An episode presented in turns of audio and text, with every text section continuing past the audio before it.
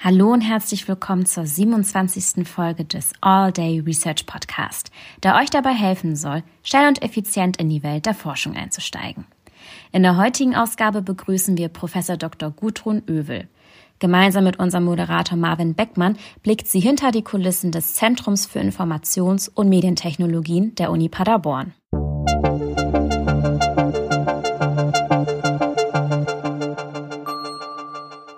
All Day Research Podcast. Herzlich willkommen auch von mir zur nächsten Ausgabe vom All Day Research Podcast. Mein Name ist Marvin Beckmann und heute geht es unter anderem um den Web Relaunch und das IMT und dazu spreche ich heute mit Professor Dr. Gudrun Öwe. Hallo.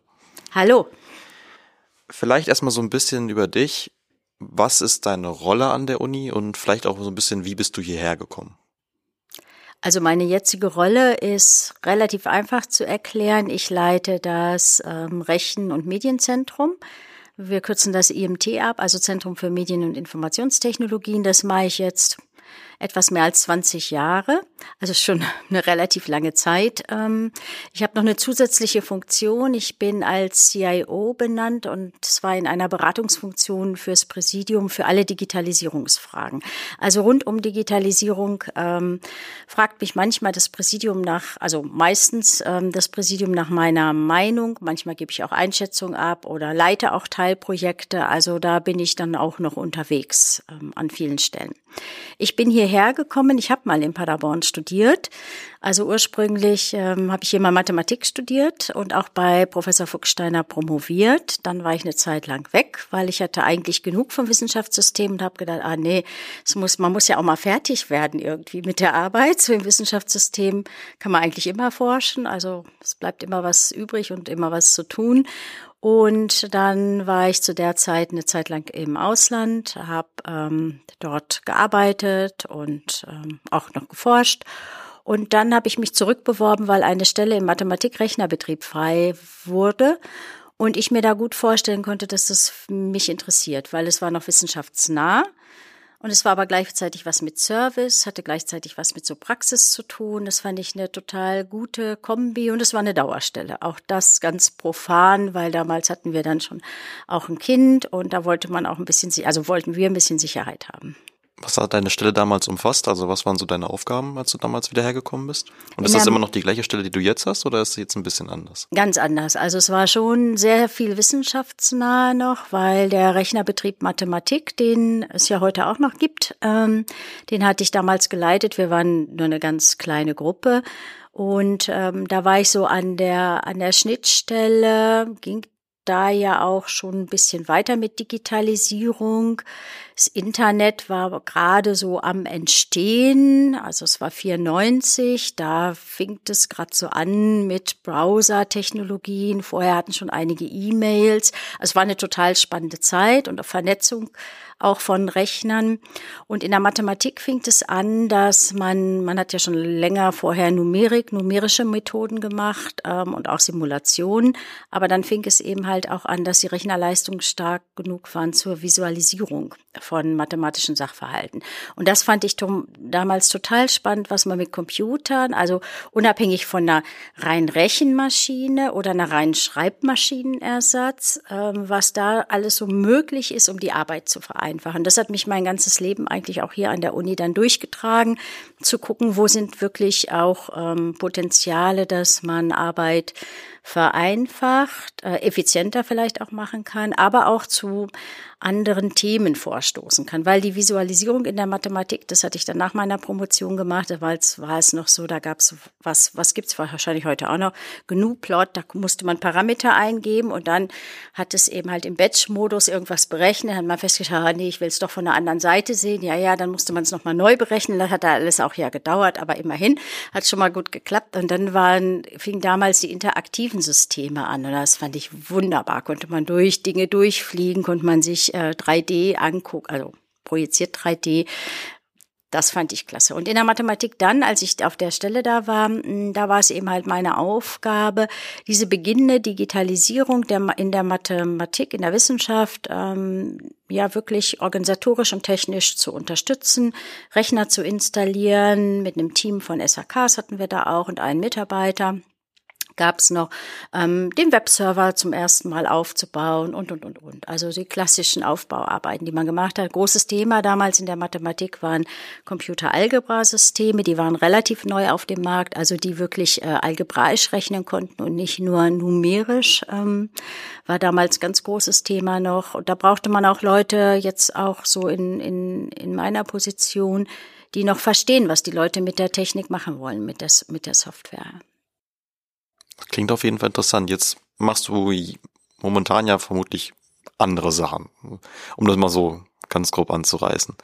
Was ist momentan so das, womit du die meiste Zeit am Tag, also womit du die meiste Zeit dich am Tag beschäftigst? Wenn du es überhaupt so einen Punkt benennen kannst. Ja, ganz konkret kann ich das im Moment ganz äh, klar benennen. Das ist unser Großprojekt WeCody, also der Web-Relaunch. Das kostet mich im Moment äh, wirklich würde ich sagen, 80 Prozent äh, meiner Zeit. Das wird auch wieder weniger werden. Äh, dann kommen bestimmt andere Projekte. Also ich mache relativ viel Projektgeschäft, aber das IMT ist auch kein ganz kleiner Laden. Wir haben natürlich auch Personaldinge. Wir müssen Leute einstellen, äh, Personalgespräche führen. Wir arbeiten auch viel mit studentischen Mitarbeitenden. Da müssen regelmäßig die Verträge erneuert werden. Dann gibt es natürlich solche Dinge im, im Land. Themen. Informationssicherheit ist jetzt gerade so ein Thema. Die Hochschulen werden reihum gehackt. Ähm, wissen wir ja auch in NRW schon.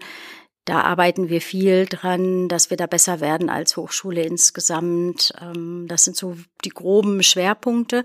Aber wir machen auch im IMT, und das mache ich auch wirklich total gerne, immer noch auch Projekte mit den Wissenschaftlerinnen und Wissenschaftlern zusammen, wo es um Unterstützung tatsächlich in der Forschung geht, wo es Forschungs, wo es um Forschungsfragen geht, aber wo man auch ein Stück weit IT, IT-Modellierung braucht. Wir machen oft Datenmodelle dann dahinter oder setzen dann eben halt Datenbanken um, wenn das nötig ist oder bauen Webseiten, ähm, aber auch Darstellung von Web-Elementen, ähm, also digitalisierte Objek Objekte in den Digital Humanities. Das finde ich persönlich ähm, neben dem ähm, neben der der Personalleitung und wirklich mit einem mit einer operativen Einheit Dinge voranzubringen, das finde ich spannend, aber finde ich nach wie vor spannend genau diese Nähe an der Wissenschaft. Das fand ich immer mein ganzes Leben lang toll und deshalb freue ich mich auch echt, diese Stelle zu haben. Ist wirklich das klingt doch schön. Mein Beruf, ja.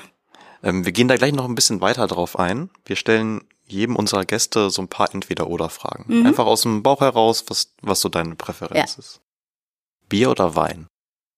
Wein. Berge oder Meer? Meer. Hardware oder Software? Software. Theorie oder Praxis? Praxis. Daten in der Cloud oder auf der eigenen Festplatte? In der Cloud. Mensa Forum oder Mensa Akademiker? Akademiker. Kaffee oder Tee? Kaffee. Klausur oder mündliche Prüfung? Mündliche Prüfung. Dankeschön. Gerne. So, jetzt hast du ja eben schon mal angerissen, das große Projekt, was gerade läuft, dieser Web Relaunch.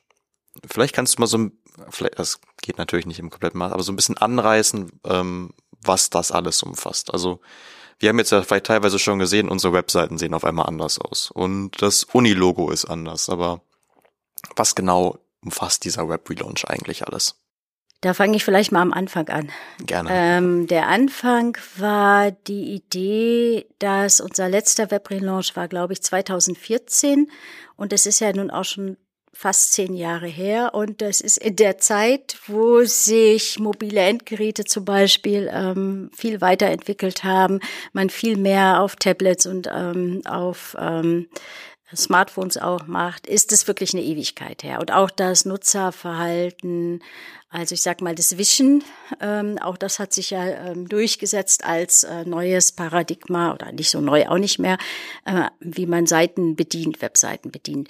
Und da hatten wir damals, als wir 2014 einen Auftritt gemacht haben, hatten wir, glaube ich, relativ modern. Damit war, da waren wir mehr oder weniger die ersten, die in der Hochschullandschaft wirklich auf ein komplett responsives Design gesetzt hatten. Alle anderen hatten das damals noch nicht. Aber wir hatten das und das war schon mal gut, ähm, dass wir es hatten. Wir hatten auch damals ein, äh, mit Typo 3 als Web Content Management System in der, in der in der größten Fläche, also fast alle aus der Universität da drin vereinigt. Aber unser Design ähm, war wirklich jetzt in die Jahre gekommen, das muss man einfach sagen. Das ist, ähm, wenn man jetzt, ich glaube, wenn man es jetzt vergleicht, ja genau, die sehen jetzt anders aus. Das war ja auch mit ein Punkt, um etwas frischer zu werden. Das war so sehr blau und so kastig ähm, alles. Jetzt ist auch noch kastig, aber immerhin ein paar andere Farben ähm, dabei.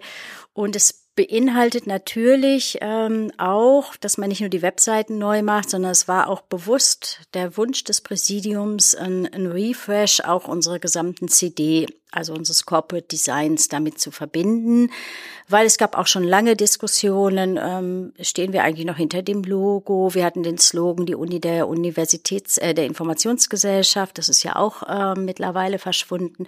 Also die Uni hat sich selber weiterentwickelt und neu erfunden und die Webseiten waren irgendwie so ein bisschen stehen geblieben.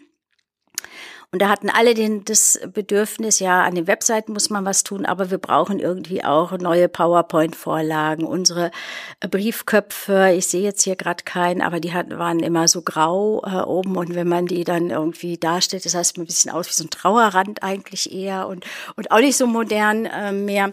Also es gab schon einen riesigen Modernisierungsbedarf, das war das eine. Und das zweite ist, dass wir uns ja auch als Hochschule dieses Jahr äh, bei der Exzellenzinitiative nochmal beworben haben und da ist in vorherigen Begutachtungsverfahren uns oft gesagt worden, eure Webseiten sind wirklich ein Graul. Jeder macht da irgendwas, man findet sich als Externer nicht richtig zurecht. Also wenn ich jetzt Publikationen von Professor A und Professorin B suche, dann finde ich sie einmal da und das andere mal da. Und es ist ein Riesenaufwand in der Begutachtung. Also da hatten wir gerade so aus Begutachtungssicht, die ja nur wirklich extern sind und unsere Organisationsstrukturen nicht gut kennen, haben wir öfter die Kritik gehört, ihr, macht, ihr, ihr stellt es dar nach eurer Organisationslogik, aber für Externe ist es schwierig. Und damit war der Auftrag letztendlich im Präsidium klar und das war jetzt auch schon zwei Jahre, äh, haben wir diesen Auftrag. Wir haben vor zwei Jahren damit angefangen, A, eine Modernisierung, B, C, D und Web ähm, gemeinsam zu entwickeln, ähm, D, äh, D, ja D, ähm, speziell auf externe Zielgruppen, aber eben halt auch mit der mit der Hauptmaßgabe im ersten Schritt unsere Forschungsleistungen besser darzustellen. Damit sind wir gestartet, hatten dem Präsidium auch gesagt, wir brauchen ein bisschen Geld dafür und wir wollten auch mit einer externen Agentur arbeiten. Haben wir dann auch getan, mussten wir ausschreiben, weil der ähm, Beschaffungsauftrag lag höher als die normale Grenze, mussten wir eine EU-weite Ausschreibung machen, da muss man schon mal einen Anforderungskatalog schreiben, so ganz klassisch halt. Und dann haben wir ein Bewerbungsverfahren gemacht, da konnten mehrere Firmen, haben sich daran beteiligt, drei Firmen haben wir hinterher gehabt, mit denen haben wir dann so mehrere Iterationsrunden, die haben sich dann, haben uns dann ihre Konzepte vorgestellt, wir haben uns das angeguckt, wir haben mit denen gesprochen, wir haben geguckt, wie gut sind die in CD, wie gut sind die im Web-Technologien. Wir wollten auch gerne weg ähm, davon, davon, bislang hatte das das IMT noch nicht und konnte das auch noch nicht, dass wir stärker in eine Continuous Integration Pipeline äh, gehen und nicht immer nur einmal alle zehn Jahre ein Webrelaunch machen oder eben halt einmal im Jahr so eine Art Update machen, aber zwischendrin passiert nichts oder passiert wenig. Da wollten wir gerne von weg und ein bisschen agiler werden. Ja, und das haben wir dann in Angriff ähm, genommen und vor zwei Jahren das Go vom Präsidium bekommen. Und insofern steht hinter dem Projekt nicht nur, dass die Webseiten neu aussehen, ja, das, das ist das, was man merkt, aber für für, für ganz viele Bereiche, mindestens Pressekommunikation und Marketing, aber auch das IMT, war es wirklich ein Schritt in eine andere Richtung. Und wir sind noch lange nicht fertig. Das klingt auch nach so einem gewissen Grundsatz, einer gewissen Grundsatzänderung, die damit verbunden ist. Wenn ihr jetzt Continuous Integration nutzt, ähm, wollt ihr ja eure Software quasi auch on the fly in gewisser Weise verbessern, aktualisieren. Wie bindet ihr momentan gewisses Feedback ein? Ihr seid ja schon online gegangen mit dem Web Relaunch. Wie ist da so euer Prozess, mit dem ihr Feedback einbindet? Also im Moment haben wir ähm, die, die klassischen Geschichten, man kann uns eine E-Mail schreiben, was ja sehr asynchrones ähm, Feedback ist. Ähm, wir bieten zweimal in der Woche sowas an wie eine Sprechstunde. Wir haben so Hands-on-Workshops ähm, noch und man kann uns natürlich auch eine persönliche E-Mail noch schreiben. Aber wir merken, wir kommen da an unsere Grenzen. Also wir hätten da wirklich noch mehr Personal gebraucht, was qualifizierter uns unterstützt, gerade in dem Thema Themen abarbeiten und zu priorisieren, weil das ist wirklich ein Thema, was äh, ich mehrfach an Kritik höre, dass die Leute uns sagen, ja, so und so viel Fehler waren da noch äh, oder es hat nicht richtig funktioniert ähm, und jetzt macht ihr irgendwas und ja klar, ihr kündigt's dann an, aber in der Zwischenzeit, wenn wir einen Fehler gemeldet haben, bis dahin, dass es behoben ist, wissen wir nicht, ist es überhaupt bei euch angekommen, kümmert ihr euch darum, nach welcher Priorität geht ihr vor. Also das Thema Kommunikation und genauso ein Feedback, auch ein Change-Log zu haben zum Beispiel, wo man nachgucken kann, aha, was wurde denn geändert? Neulich haben wir einen dicken Fehler produziert bei der Änderung, mussten wir schnell wieder zurückrollen wollen, äh, passiert dann leider auch mal. Da bin ich persönlich ehrlich noch nicht mit zufrieden, weil ich finde, wenn man dann schon auch so Technologien wie Git und so weiter verwendet, hätten wir es vielleicht auch besser hinkriegen können, da die Issues vernünftig reinzukriegen, haben wir aber nicht geschafft. Ähm, von OTRS, das ist unser Ticketsystem, dann ins Git und dann haben es die Entwickler wieder abgearbeitet. Dann kann, könnte man ja sehen, was ist abgearbeitet. Das ist ja eigentlich von der Transparenz, ich rede ja jetzt hier auch mit der Informatik, ähm, hätte man das machen können, haben wir aber nicht geschafft. Das ist eine Lehre, die ich jetzt schon mal gezogen habe für uns, fürs nächste Mal, da besser ähm, transparentere Strukturen, woran arbeiten wir eigentlich und was gibt's dann eben halt, also wo, woran arbeiten wir auch aktuell und was wird dann eben halt vielleicht auch in ein, zwei Tagen oder vielleicht auch in einer Woche fertig sein. Ich meine, ich glaube, in meinem Studium haben wir ja auch ähm, also Software, die wir entwickeln müssen. Ich glaube, viele von uns kennen das Gefühl, wo man sich hinterher denkt, ja, da hätte man mal was besser machen können. Wie viele Mitarbeiter seid ihr eigentlich so ungefähr? Wie viele arbeiten wirklich, zum Beispiel, wie viele haben jetzt an diesem Web-Relaunch beispielsweise mitgearbeitet? Weil, ich meine, ich weiß jetzt, dass du mitgearbeitet hast, aber ich habe zum Beispiel gar keinen Überblick, wie viele Leute da jetzt wirklich involviert waren. Das ähm, Team der diejenigen, die entwickeln, ist ein Zweierteam. Es gibt noch eine Person, die ist so an der, an der Ecke zwischen Entwicklung, aber hat stärker die Backend-Arbeiten, also die Continuous ähm, Integration Pipeline aufgebaut, ähm, die Testgeschichten ähm, gemacht. Also wenn man es jetzt so aufteilen würde, natürlich haben alle so im Team zusammen da gearbeitet, würde ich sagen, wir haben ungefähr eine Person, die eher ähm, Backend-Arbeiten und Infrastrukturarbeiten gemacht hat, zwei Entwickler plus eben halt ähm, bis März haben wir sehr eng mit der Agentur zusammengearbeitet. Die hat uns auch die ersten Templates äh, programmiert, die wir dann abgenommen haben. Dann haben wir eigentlich selbstständig ähm, weitergemacht. Und dann haben wir zwei Leute, ohne mich jetzt zwei weitere Leute, die ähm, in dem Bereich Support arbeiten. Eine Person, die sehr viel Seiten umsetzt, unterstützt durch eine studentischen Mitarbeiter, der aber noch nicht so fit ist. Der konnte jetzt zu Anfang uns noch nicht so viel helfen. Der ist jetzt erst so reingewachsen. Und eine Person, wo ich sagen würde, die ist eigentlich so ein Mittler zwischen Second und Third Level, die solche Issues oder Tickets im Ticketsystem beurteilen kann, kann gucken kann, aha, ist das ein Programmierfehler?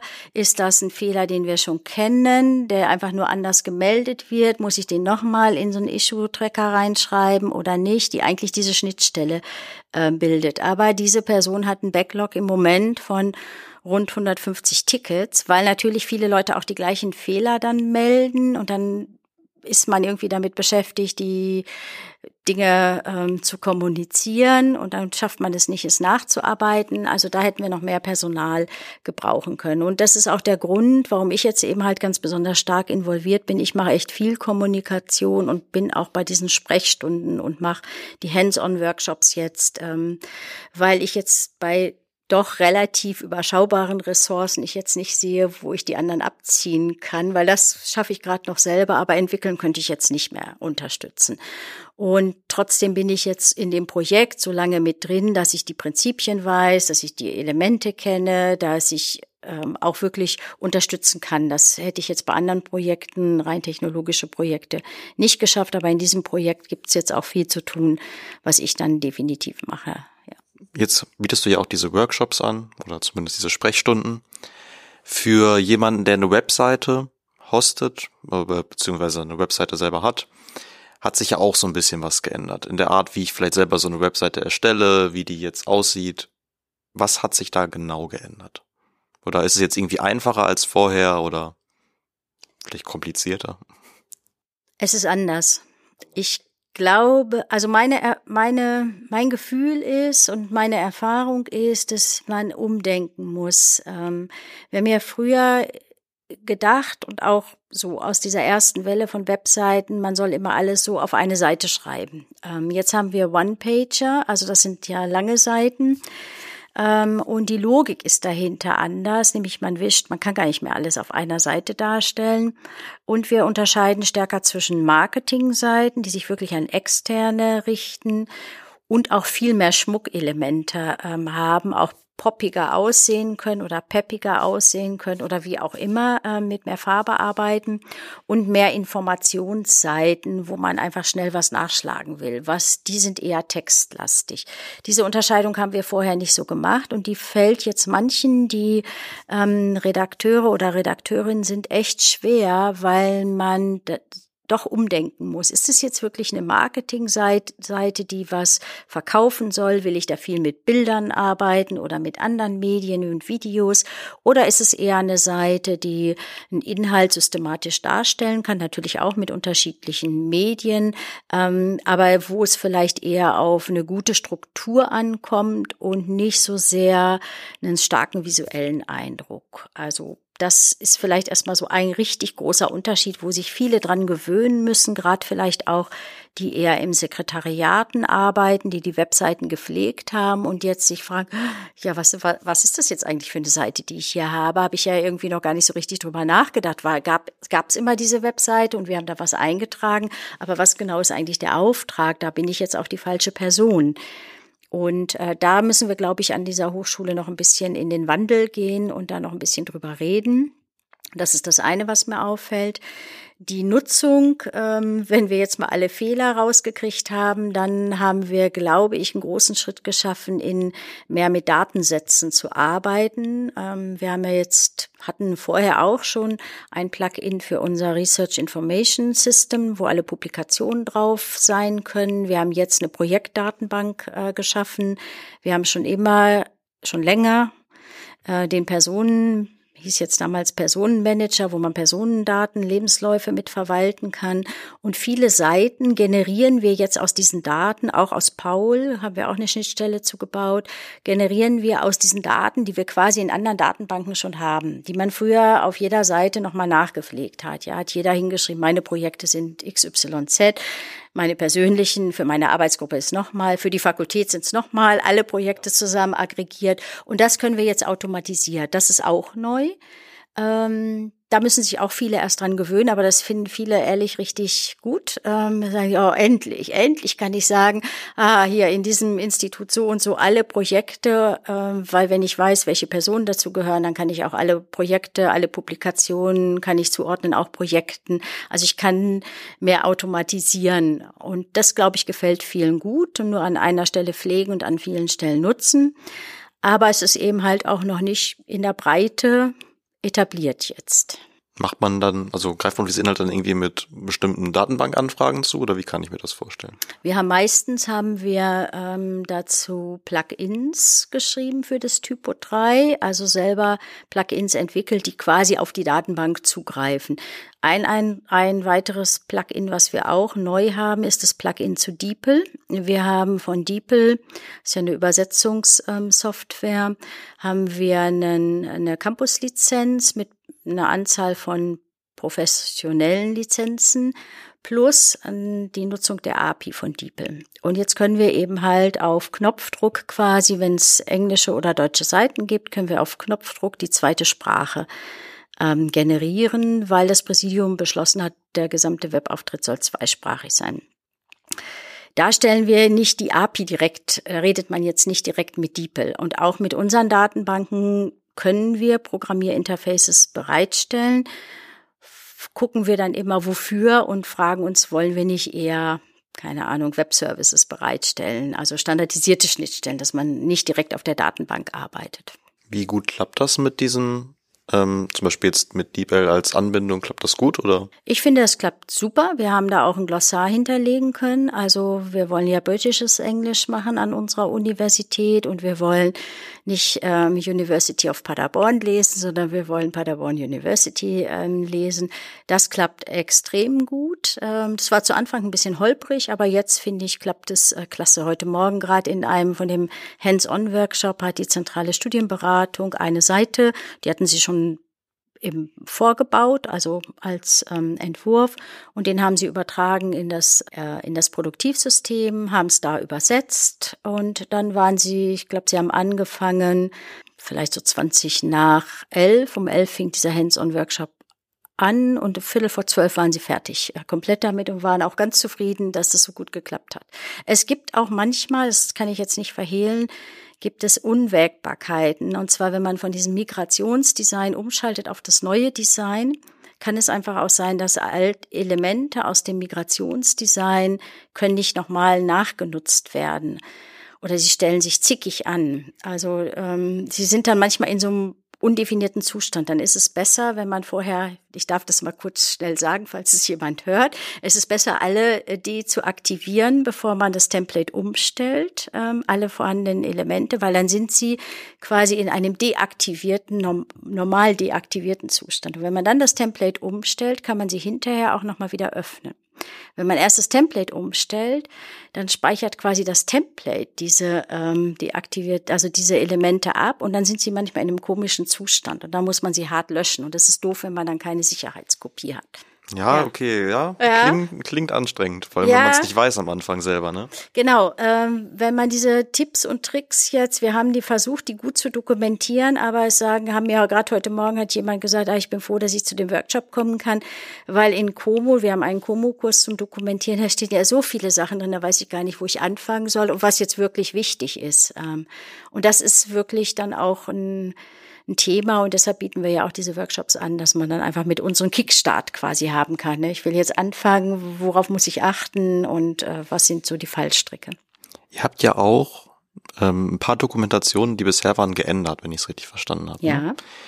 Zum Beispiel war es zumindest für mich am Anfang auch gar nicht so einfach, dieses WLAN hier einzurichten. Hm. Worauf habt ihr da geachtet, wo ihr zum Beispiel sowas aktualisiert habt? Oder wie seid ihr da vorgegangen? Gab es da irgendwie so eine ein Grundsatz, nach dem ihr da vorgegangen seid? Also auf der Ebene der Dokumentation versuchen wir eben mal möglichst ähm, mit Screenshots wirklich Anleitung zu bauen, so Schritt für Schritt Anleitung. Ähm, und wir gehen auch schon teilweise in Video über, aber so Videos sind eigentlich eher so Überblickssachen, weil man dann doch mal gucken muss, nochmal, wo ist jetzt nochmal diese Einstellung und wo ist jetzt nochmal dieser Knopf, den ich ähm, drücken muss. Das hat sich aus unserer Sicht sehr bewährt, ähm, ist allerdings auch ähm, pflegeanfällig, weil mit jedem Betriebssystem-Update oder im Update von irgendwas oder es sieht auf Android so und so und iPhone sieht alles immer anders aus. Man muss dann eben halt immer nachpflegen. Aber das hilft uns in der Breite, hilft uns ähm, das sehr, dass auf der Dokumentationsebene und bei den ähm, wenn wir Dienste neu anpassen, also überlegen, wie rollen wir jetzt irgendwas neu aus, versuchen wir immer daran zu denken, welche Fehler könnte man machen oder weil wir sind ja, ich will jetzt nicht sagen Experten, das stimmt irgendwie nicht. Wir haben so eine, so eine technische Brille, aber die Nutzer und Nutzerinnen haben ja doch andere Themen oft mit oder sind einfach auch nicht so so fit. Jetzt nicht so gewohnt vielleicht auch einfach dran, ne? Bitte? Vielleicht auch einfach nicht so gewohnt, solche Anleitungen zu lesen. Ja, sie sind nicht so gewohnt daran oder wir benutzen dann auch so Fremd, äh, äh Fremdwörter. Zum Beispiel in der, in der Anleitung für diesen Webrelaunch hatte ich äh, jetzt geschrieben, ähm, dann gehen Sie, so ändern Sie Header und Footer. Da haben mir Leute gesagt, ja, aber was ist denn Header und ein Footer? Ich habe keine Ahnung, was das sein ja. soll. Also warum schreiben Sie solche Fremdwörter? Aber für mich ist es ja kein, also für mich ist es kein Fremdwort. Aber natürlich, wenn ich mich jetzt wieder in die andere Sicht reinversetze, dann ist es natürlich ein Fremdwort. Und das vergesse ich, äh, vergesse ich, aber vergessen wir doch öfter. Aber wir versuchen uns äh, möglichst ähm, es möglichst dann auch so hinzukriegen, dass ähm, es auch Leute mit weniger technischem Know-how verste gut verstehen und vor allen Dingen anwenden können. Ich fand das damals ganz interessant, als ich mich selber eingeschrieben habe an der Uni. Das war 2019. Ich habe mich schwer getan damals. Also erstmal so irgendwie die Information zu finden, wo ich mich anmelden kann. Und danach wurde ich dann zu Paul weitergeleitet. Und Paul war dann noch verwirrender für mich. Was sind vielleicht so eure nächsten, also ihr habt jetzt ja die ganzen Webseiten aktualisiert. Was sind so eure nächsten Projekte, die ihr angeht? Wollt ihr vielleicht irgendwie beispielsweise an Paul oder so auch was ändern, soweit ihr das könnt? Also wir ändern definitiv was an Paul. Also Paul kriegt komplett neues Outfit. Ich glaube, das wird sehr viele freuen, ja. ja, äh, wirklich. Ähm, das Update ist für November ähm, geplant. Es kommen da auch neue Features rein, weil wir jetzt ja auch die Online-Immatrikulation schon für viele Studiengänge haben und das äh, weiter ausweichen, äh, ausweiten. Du musst es wahrscheinlich noch alles ausdrucken, unterschreiben und ja. schicken. Ja, ja genau. Ja. Ja, ja ähm, das ist jetzt schon für, für viele Studiengänge anders. Also man kann, wenn man sich dann einmal beworben hat und man kriegt den Bescheid, ja, Sie können sich jetzt einschreiben, klicken Sie auf jetzt immatrikulieren. Dann braucht man nur noch einmal zu klicken und nicht nochmal ausdrucken und schreiben.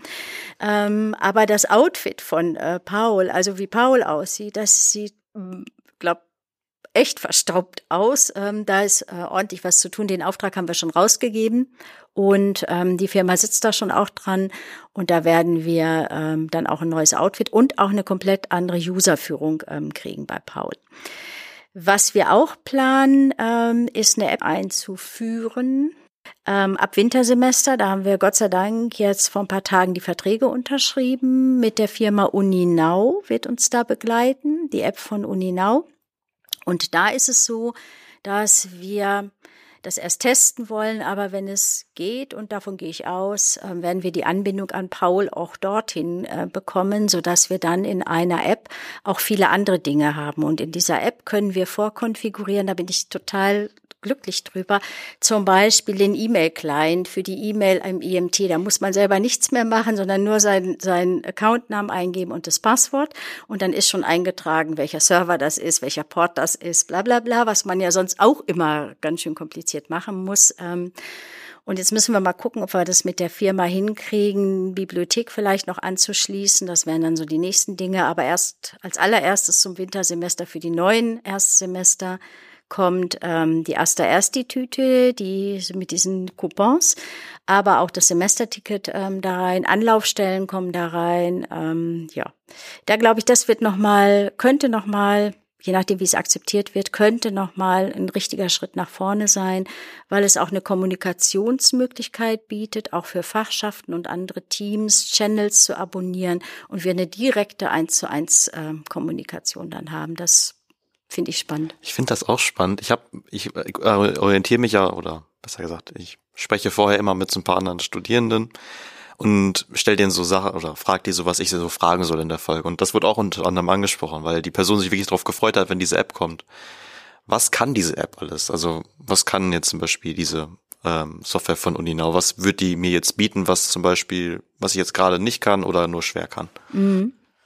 Also in, in, in, in Tech gesprochen ist es natürlich nur ein anderes Interface, ja. ein anderes User-Interface. Es kann natürlich nichts herzaubern, was es äh, nicht gibt. Ähm, das kann die, die App äh, nicht. Aber sie kann an einer Stelle vereinen, wo man sonst an unterschiedliche, über unterschiedliche Browser-Pages müsste man erst in Paul gehen, man müsste vielleicht erst noch den Kalender im Panda öffnen, um zu gucken. Äh, man müsste in den Mail-Client noch gehen. Das, das äh, bringt sie an eine Stelle. Sie bringt auch an eine Stelle das Thema Kommunikation, weil wir dann tatsächlich als zentral, also gerade sowas zum Beispiel wie so Notfallkommunikation, können wir über die App dann hm, machen. Wir können alle, die die App haben, dann informieren. Von mir aus nur dazu Achtung, wegen Sommerfest ist heute alles gesperrt, also vielleicht auch was Positives, aber eben halt auch, wenn wirklich mal ein Notfall ist oder man hier eine Bombendrohung hat, was wir ja uns nicht wünschen. Aber es könnte ja alles mal sein. Haben wir im Moment ja nur Kanäle wie E-Mail, sehr asynchron, Facebook oder Insta oder sonstige Social-Media-Kanäle, die gar nicht uns gehören und wo wir auch nicht wissen, ob Leute, wir sie gut erreichen können. Da verspreche ich mir echt äh, viel von. Ähm, das kann man eben halt auch öffnen, wie ich schon gesagt habe, für Fachschaften und so weiter, dass wir da eine Möglichkeit haben. Und diejenigen, die die App benutzen, können dann selber entscheiden, will ich den Channel abonnieren oder will ich den nicht lesen. Das ist ja auch immer eine gute Freiheit. Also das, glaube ich, ist, hilft schon mal, sich in diesem Informationsdschungel vielleicht ähm, ein bisschen besser orientieren zu können, weil man es nur, nur an einer Stelle hat. Wir wollen Panda ähm, anbinden, das auf jeden Fall. Ich hatte schon gesagt, die erste Tüte und auch das Semesterticket. Wir diskutieren im Laufe des Wintersemesters, jetzt habe ich gerade heute mit der Bibliothek gesprochen, kann man das Bibliothekskonto ähm, anbinden, dass man gleich da sehen könnte, Mensch, oder vielleicht sogar eine Erinnerung kriegt, ähm, Achtung, die Leihfrist ähm, läuft ähm, aus, bring es mal zurück oder verleih äh, oder verlänger nochmal, ähm, also Bibliothek nochmal anbinden. Das Studierendenwerk ist interessiert daran, ähm, vielleicht doch mal über eine Bezahlfunktion mit uns gemeinsam in der App nachzudenken. Wir denken als Universität darüber nach, brauchen wir diesen Papierausweis eigentlich noch, den wir Studierendenausweis nennen, oder können wir da auf eine digitale Variante gehen? Diese App kann auch, das haben wir aber noch nicht, ähm, also diese ersten drei Sachen, die haben wir schon ernsthaft, ähm, da gibt es schon ernsthaft Interesse und das würden wir evaluieren. Es gibt auch die Möglichkeit, diese App bietet eine Schnittstelle zu unserem Hochschulsportsystem so dass man zum Beispiel auch den Hochschul, die Hochschulsportkurse darüber buchen, aber auch abrechnen und gleichzeitig ein Ticket, also, also auch eine elektronische Einlassmöglichkeit haben könnte für den Sport. Ähm, das wird auch vieles vereinfachen. Also ich finde, die hat schon echt viele Optionen. Die Firma ist eine Ausgründung aus der Uni Magdeburg, die Uni Nau. Also ist auch ein rein deutscher Anbieter, rein in deutschen Rechenzentren. Das finde ich auch ist eine gute Option, dass wir mal was gefunden haben, wo wir nicht immer die amerikanischen oder sonstigen Anbieter brauchen. Und insofern hoffe ich, dass das wirklich viel Anklang findet. Ich finde das interessant, gerade mit der Panda-Anbindung. Wie gut korb, also wie gut kombiniert sich das mit Moodle? Geht das gut oder? Also alle, die das bislang getestet haben. Ich konnte es jetzt noch nicht testen. Ich hatte noch keine Zeit dazu, aber wir gehen jetzt in die Testphase. Alle, die es getestet haben, haben gesagt, wow, das habe ich uns, haben wir uns eigentlich schon immer gewünscht. Und das sagen die gleichen, die es auch schon mit Paul getestet haben. Also wir haben auch für Paul Test. Äh, also ich wünsche es mir auch, also es passt ganz gut. genau. Und die haben gesagt, eigentlich diese Paul-App brauchen wir nicht mehr, ähm, sondern wir sind jetzt hiermit ganz zufrieden. Für Paul ist es aber so, da haben wir ja die App und dann hatte ich ja schon eben kurz gesagt, wir werden ein Web-Upgrade kriegen, kriegen, was auch responsiver sein wird. Und da müssen wir gucken, dann ein bisschen strategisch nochmal gucken, auch evaluieren evaluieren mit den Studierenden zusammen, ja, auf was setzen wir denn jetzt eigentlich? Weil drei unterschiedliche Möglichkeiten, den Leuten sagen, ja, ihr könnt das machen oder das oder das und nichts passt gut zusammen finde ich nicht so schön. Ich finde, wir sollten schon als Universität sagen, ihr macht das und das ist dann auch gut integriert und funktioniert. Ähm, und da wäre mein Gefühl, es wird die App sein, weil die Datenlotsen eine rein mobile Version gar nicht mehr so weiterentwickeln. Responsive ist ja auch schon gut, aber dann bietet diese App von Uninau eben halt auch die Möglichkeit, dass man tatsächlich webbasierte an, an webbasierte Applikationen gut anbinden kann. Und das würden wir mit denen dann auch zusammen machen. Das klingt nach viel Arbeit. Wie viel Personal braucht ihr dafür? Kommt ihr mit dem, was ihr gerade habt, da überhaupt hin?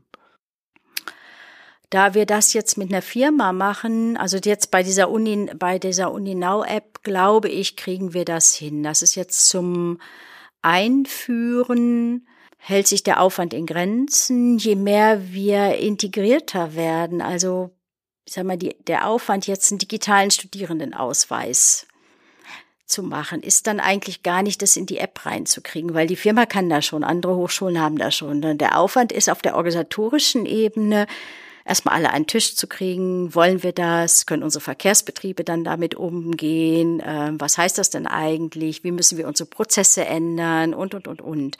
Das ist tatsächlich eher auf der, auf so einer Prozessebene der größere Aufwand. Technisch, glaube ich, kriegen wir das relativ schnell hin. Ähm, und da müssen wir ein bisschen Erfahrung sammeln, weil wir jetzt ja gerade erst anfangen, dass diese App uns genauer anzugucken und zu testen. Ich würde mal denken, wenn wir sehr stark all diese Integrationsthemen, die ich genannt habe, in der App machen, werden wir schon eine Person brauchen, die quasi Key Account Manager auch für die Firma ist, weil wir dann in, im engen Austausch ja auch mit der Firma sprechen und sagen, wir wollen aber vielleicht noch das oder das oder kann man auch das entwickeln.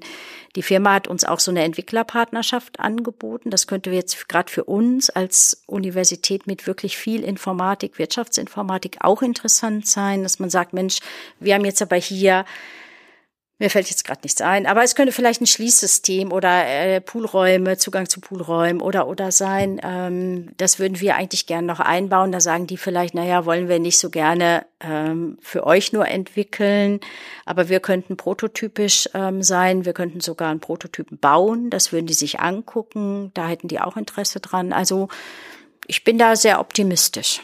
Okay, also mit diesem Ent was Entwicklerkooperation mhm. meinst du effektiv, dass ihr zum Beispiel selber was entwickelt und dann überlegen die, ob die es bei sich mit integrieren wollen. Ja, die werden das bestimmt nicht eins zu eins integrieren. Ja. Da gibt's mit Sicherheit ein Code-Review und einen Prozess äh, bei denen, aber die würden sich äh, im Vorfeld, fänden sie das schon spannend und würden uns dann auch ihre Schnittstellen zu bereitstellen ähm, wenn wir schon sagen, was wir gerne machen wollen. Entweder sagen die, ja, dann haben sie schon gesagt, ähm, ent entweder ihr entwickelt und wir gucken uns hinterher im Prozess an oder wir machen gleich so ein Stück weit eine gemeinsame Entwicklung, weil die vielleicht schon von anderen Kunden, die die auch haben, gehört haben, ah, das ist für uns auch interessant. Ähm, und wenn wir dann in eine gemeinsame Entwicklung gehen, dann wäre es eher so, dass man sich überlegt, ähm, gut, wir bauen vielleicht ein Prototype und die machen dann hinterher das fertige Produkt daraus. Aber wir könnten dann vielleicht auch wieder sehr intensiv in das Testing äh, involviert werden.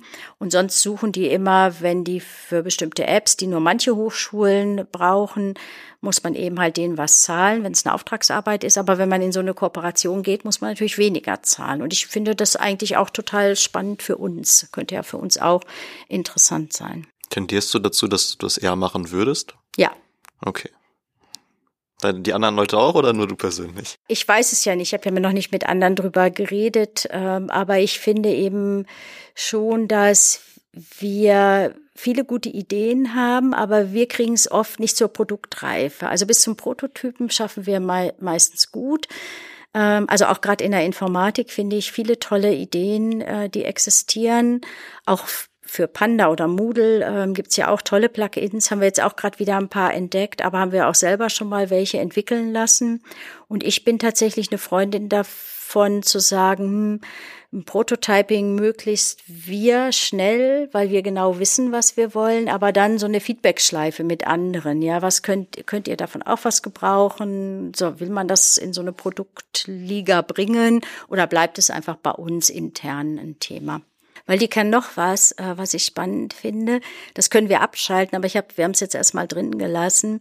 Die App finanziert sich, also wir wir kriegen eine sogenannte White Label App ähm, und wir kriegen dann keine Werbung. Die finanziert sich sonst durch Werbung und zwar Werbung ähm, von Firmen die quasi Uninau bezahlen und dann äh, äh, stellt Uninau erstens eine Werbung bereit, die kriegen wir ja nicht, aber eben halt auch Jobangebote von den Firmen und wir können aber auch unsere SHK stellen und unsere Jobangebote auch da einspeisen, so dass man diese Webseite, die wir hat, oder die Aushänge, die wir ja auch noch immer sehen, SHK ja, gesucht, meinst, ja. äh, wir auch sehr, sehr schön eigentlich darüber ähm, abbilden können. Ich finde es auch interessant, weil ich habe manchmal das Gefühl, es gibt auch viele Angebote, die man eigentlich einfach nicht so wahrnimmt. Mhm. Gerade so bei SHK-Stellen.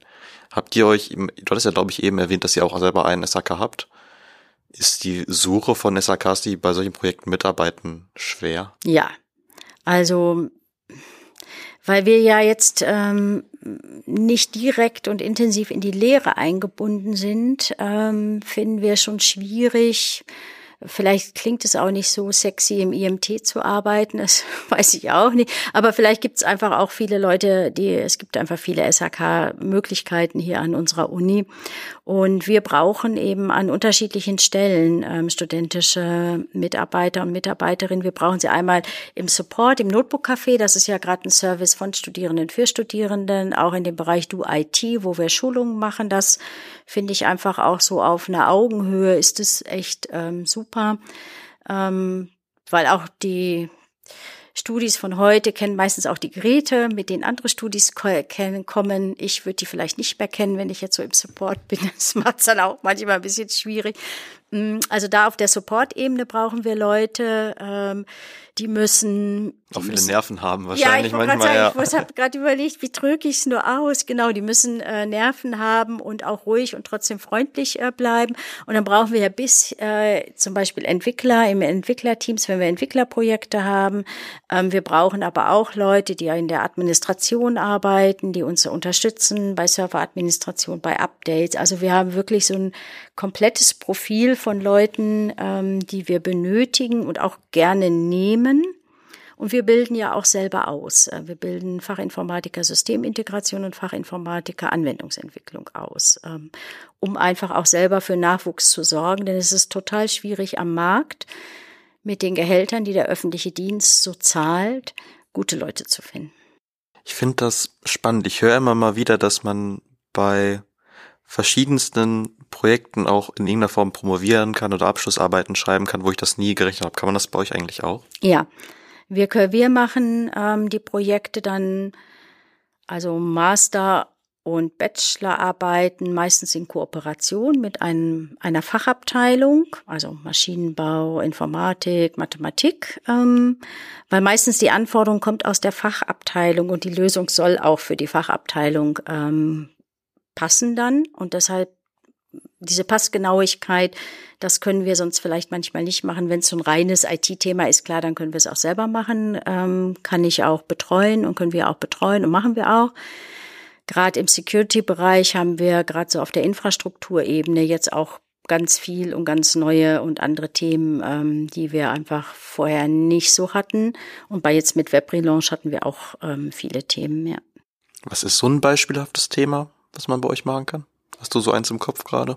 Mm, man könnte bei uns ähm, zum Beispiel jetzt mit dieser App-Entwicklung ähm, durchaus in Richtung ähm, Abbildung von Universitätsprozessen mithilfe von einer App ähm, man könnte sich andere Frameworks angucken, die es ja auch gibt. Es gibt ja App-Entwicklungsframeworks, die ja auch andere Hochschulen schon nehmen. Man könnte das vergleichen, man könnte es bewerten und überlegen, okay, das wäre so eine Entscheidung dann für die Zukunft. Womit geht was äh, besser? Unterschiedliche Programmierelemente sich angucken. Das jetzt wäre so eine ganz praktische Arbeit. Man könnte aber auch tatsächlich auf der konzeptionellen Ebene, und ich bleibe jetzt einfach nochmal auf bei dieser App-Ebene, sich systematischer überlegen für Studierende in ein, zwei Jahren, wie sollen eigentlich Interfaces sein? Also wollen wir diese Heterogenität noch präsentieren oder wollen wir in eine andere Logik äh, gehen? Und was müssten wir dafür alles tun? Das wäre dann ähm, konzeptionell und vielleicht auch prototypisch umzusetzen. Schreiben viele Leute bei euch Abschlussarbeiten?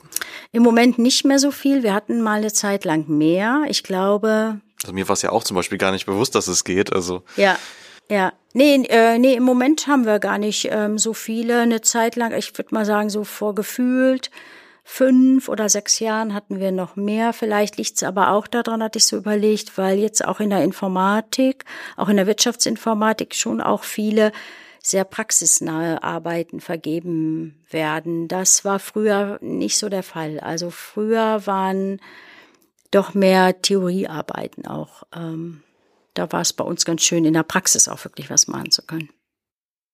Das IMT, also ihr bietet ja auch irgendwie so viel an, dass man das teilweise schwer fassen kann. Also ich habe mir im Vorfeld einmal angeguckt, was ihr genau anbietet. Ich meine, mir war auch schon relativ viel bewusst, ich habe hier mir einen Zettel auf, habe mir so ein paar Sachen aufgeschrieben und ich habe irgendwann aufgehört, Details aufzuschreiben, weil es irgendwie nicht mehr ging. Was sind so die, ich hast jetzt schon sowas gesagt, wie das Notebook-Café. Was sind so große Punkte, die ihr noch macht, von denen man vielleicht als Student gar nichts oder Studierender gar nichts mitbekommt? Wir machen in dem Medienbereich ähm, also es nimmt man vielleicht einfach so hin, dass das WLAN funktioniert, dass die Beamer funktionieren und so weiter. Ähm, aber auch dies, auch IT, sind auch technische Geräte, müssen regelmäßig erneuert und ersetzt ähm, werden. Ähm, dann machen wir in dem Bereich sehr viel auch Tagungsunterstützung, aber auch Unterstützung für vor dem Greenscreen äh, Vorlesungsmitschnitte, aber auch Reden von Frau Riegraf, die eingespielt werden oder Begrüßungsworte. Also in dem Bereich unterstützen wir sehr stark ähm, auch das Präsidium ähm, in der Medientechnik, auch bei Berufungsvorträgen, wenn die dann ähm, online laufen, aber viele Leute zugeschaltet werden. Solche Sitzungen, das kriegt man, glaube ich, als Studierende nicht so unbedingt mit. Wir bieten äh, die technische Infrastruktur. Ich weiß nicht, ob man das so weiß. Äh, das Lunico, das Uniradio ähm, findet ähm, in den IMT-Räumlichkeiten statt. Dafür haben wir die Aufnahmemöglichkeiten. Wir haben ein Tonstudio, ähm, was für in der Populärwissenschaft, äh, in, der, in der Popmusik genutzt wird. Wir haben ähm, mit den Medienwissenschaften eine ganz enge Kombination, was Lehre angeht. Da machen wir die medienpraktische Ausbildung, also wirklich in Film- und Tonproduktion gehen wir da rein. Das, glaube ich, ist in der Breite nicht so bekannt. Das wissen die Medienwissenschaftler natürlich, weil es zu ihrem Studium gehört. Aber in der Breite ist es, glaube ich, nicht bekannt, dass wir da wirklich so stark in der Lehre auch sind und auch ECTS-Punkte natürlich dann auch vergeben, also in der Medienpraxis. Was man vielleicht noch nicht wissen könnte, ist, dass wir auch in Forschungsprojekte wirklich involviert sind. Ähm, um mal eins zu nennen, wir haben zusammen mit der Doris Topinke im Graffiti-Bereich eine Datenbank aufgebaut. Die Datenbank Ingrid äh, nennt die sich für ähm, Graffitis in Deutschland. Sind jetzt eine Million Graffitis ungefähr drin. Das sind äh, viele. Ich habe jetzt nicht mehr so eine Zahl gerechnet. Ja, doch. Äh, ich glaube 900 und 990 irgendwie oder 950, also deutlich über 900.000, also knapp eine Million sind's schon.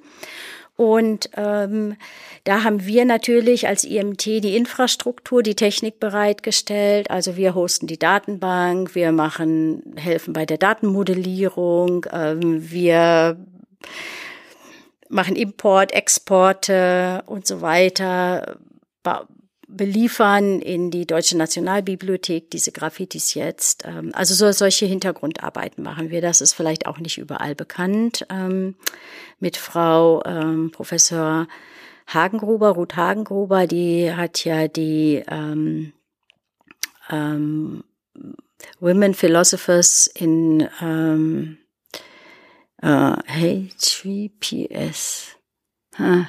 Ich weiß jetzt ja nicht, wie sie heißt. Aber das könnten wir nochmal nachgucken.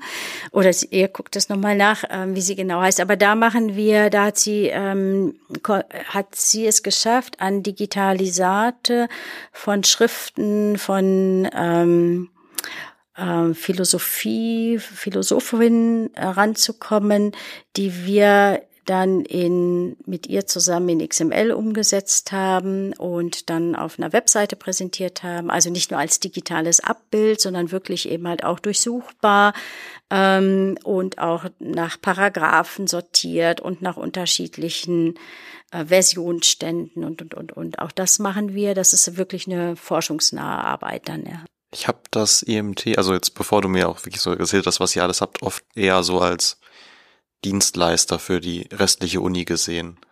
Was ist eure, oder was macht ihr mehr? Oder wo seht ihr euch selber mehr? Stellt ihr mehr Hilfe zur Verfügung oder macht ihr auch, oder wie viel eigene Projekte entwickelt ihr in dem Sinne? Also geht ihr, habt ihr auch irgendwas, was ihr von euch aus macht in dem Sinne? Also ich würde sagen, 80 Prozent ist wahrscheinlich Standard Themen, die wir machen, wie Netz bereitstellen, eine WLAN-Infrastruktur und immer versuchen, das einigermaßen aktuell zu halten. Und von uns aus treiben wir eher Themen voran. Also wir sind dann eher vielleicht so eher sowas wie so ein, so ein vielleicht so ein bisschen wie so eine externe Firma, die wirklich Themen dann auch umsetzt. Und die denken wir uns nicht immer selber aus, sondern die liegen entweder mal auf der Straße oder sie werden an uns herangetragen oder das Präsidium hat die. Ähm, und wir sagen dann, okay, wir packen die dann gemeinsam an. Also da sind wir, glaube ich, eher so Umsetzungshelfer, eine Umsetzungshelfereinheit, könnte man vielleicht auch von extern ähm, einkaufen. Aber wir machen das wirklich auch ähm, gerne und wir haben dann auch diese Wissenschaftsnähe das, glaube ich, hilft auch. Also ich würde so sagen, 80 Prozent ist so Standard. Könnte auch jeder anders machen und 20 Prozent, also irgendeine andere Firma vermutlich könnte ja auch ein WLAN bereitstellen. Das ist jetzt ja kein Hexenwerk. Ähm, und könnten auch Server und eine VMware-Umgebung und, und, und, und. Das wäre alles ähm, kein Thema. Und das führt vielleicht auch so ein bisschen, warum ich vorhin Cloud gesagt habe. Ich glaube, dass wir ganz stärker, viel stärker noch in Community Clouds tatsächlich im Hochschulbereich noch weiter wandern und sehen werden. Und das brauchen wir dann auch gar nicht mehr selber zu machen. Und dann wäre diese Spezialisierung auf ähm, gute wissenschaftsnahe Dienstleistung, das ist eigentlich was, was nicht so viele können. Klingt sehr interessant. Ich finde aber gerade das, was du meintest mit der Kommunikation zwischen Studierenden, also besonders zwischen Studierenden, ich weiß nicht, ich finde es komisch, über E-Mail zu, also in gewisser Weise komisch über E-Mail ähm, miteinander zu kommunizieren.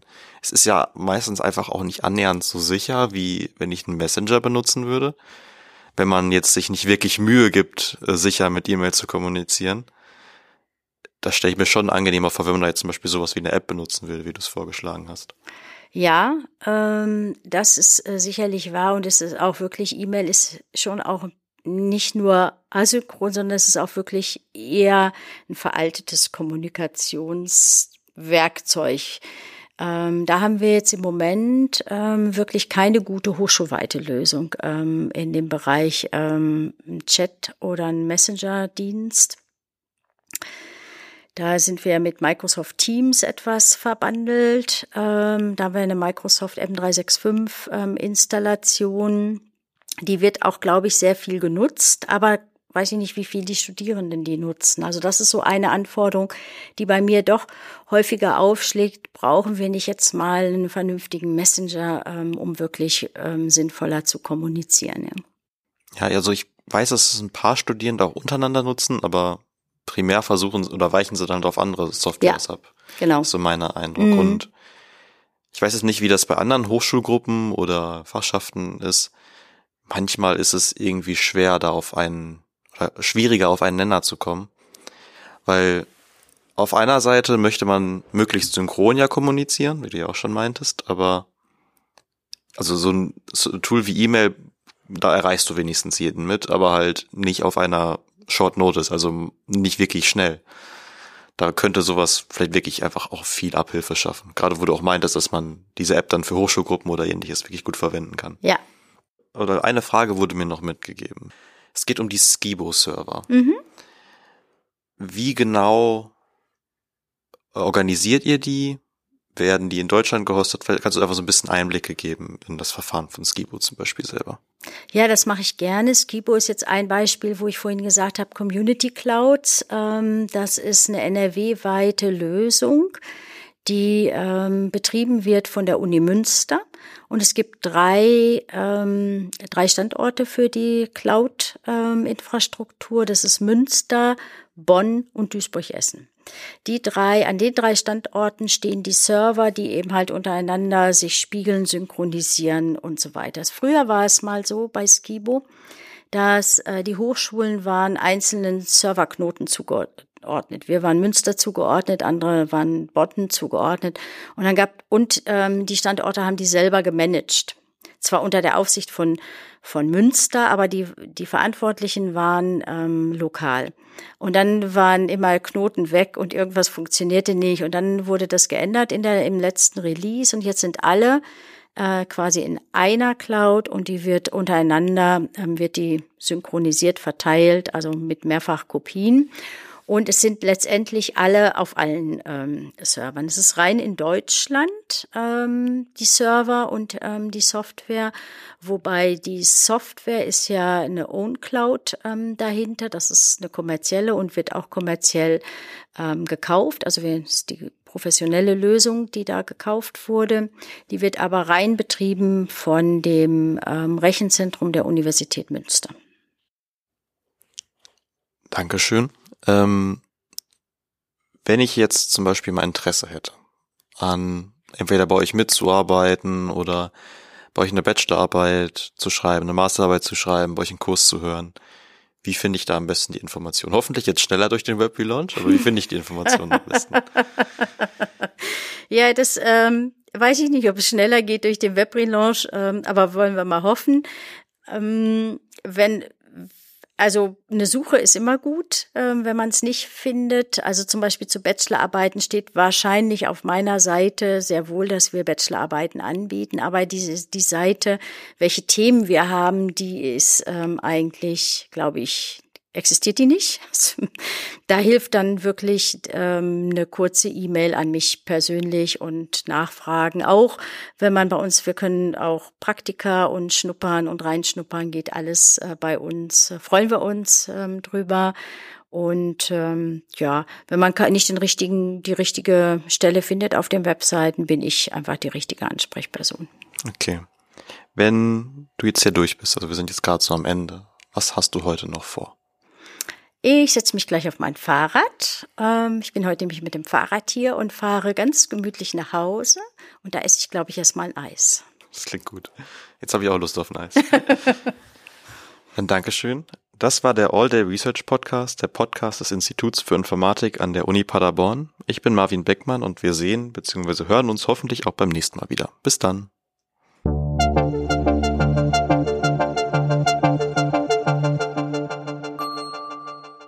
All Day Research Podcast. Dies ist ein Projekt in Zusammenarbeit des Instituts für Informatik unter der Leitung von Patricia Höfer und dem Fachschaftsrat Mathematik und Informatik der Universität Paderborn. Moderation und Redaktion Marvin Beckmann. Technik und Redaktion Yannick Greve. Sprecherin Sarah Akopian. Ihnen gefällt der All Day Research Podcast? Dann lassen Sie gerne eine Bewertung da.